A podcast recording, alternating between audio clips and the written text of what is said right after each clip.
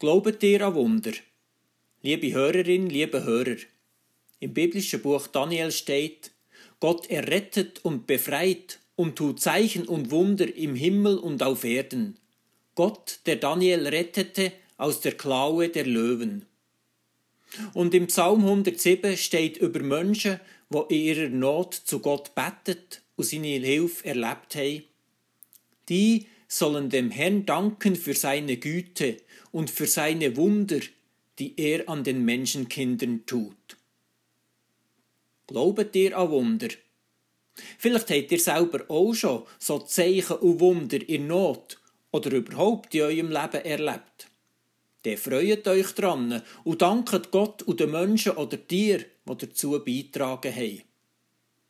Abgesehen von so persönlichen und individuellen Wunder, könnt ich jetzt im Mai am ehesten noch an Wunder glauben. Jetzt, wo sich die Farn um entrollen und wachsen. Jetzt, wo es um uns herum knospet und summet und wo fast über die Nacht die Felder und die Wälder um grün sind. Jetzt, wo manche Strauch Blüten weiss oder Blüten lila blüht und wo die Matten Blumengelb leuchten. In anderen Bereichen vom Leben hingegen glaube ich nicht mehr an Wunder. Jedenfalls nicht an die plötzlich ist alles wieder gut Ereignis. Und für grössere Wunder beten. All das mache ich kaum mehr. Jedenfalls nicht für die spektakulären, menschlich nicht erklärbaren Eingreifen von Gott. Ich glaube nicht an Wunder. Jedenfalls nicht so, dass Gott für uns die grossen Fragen und Probleme einfach löst der Krieg, all die Kriege. Ein einigermaßen gerechter und verantwortungsvoller Umgang mit der Erde und all dem, was darauf wächst und gedeiht. Die Umweltverschmutzung, das Artensterben, der Klimawandel. Überall da beten ich nicht um eine wundersame Lösung über Nacht. Wir Menschen haben selber ihr Hang und sind für manches zumindest mitverantwortlich. Überall da beten ich dafür, dass wir unser Wissen und unseren Verstand brauchen. Und darum, dass uns die Augen aufgehen und wir weder das Grosse und Ganze noch das Kleine und Bruchstückhafte aus den Augen und aus dem Herz verlieren.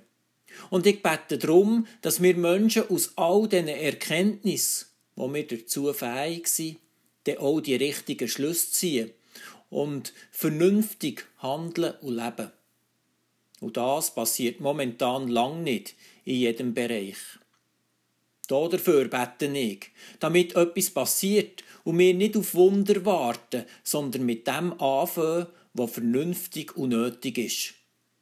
Oder wie es der John F. Kennedy so gesagt hat, wann, wenn nicht jetzt? Wo, wenn nicht hier? Wer, wenn nicht wir?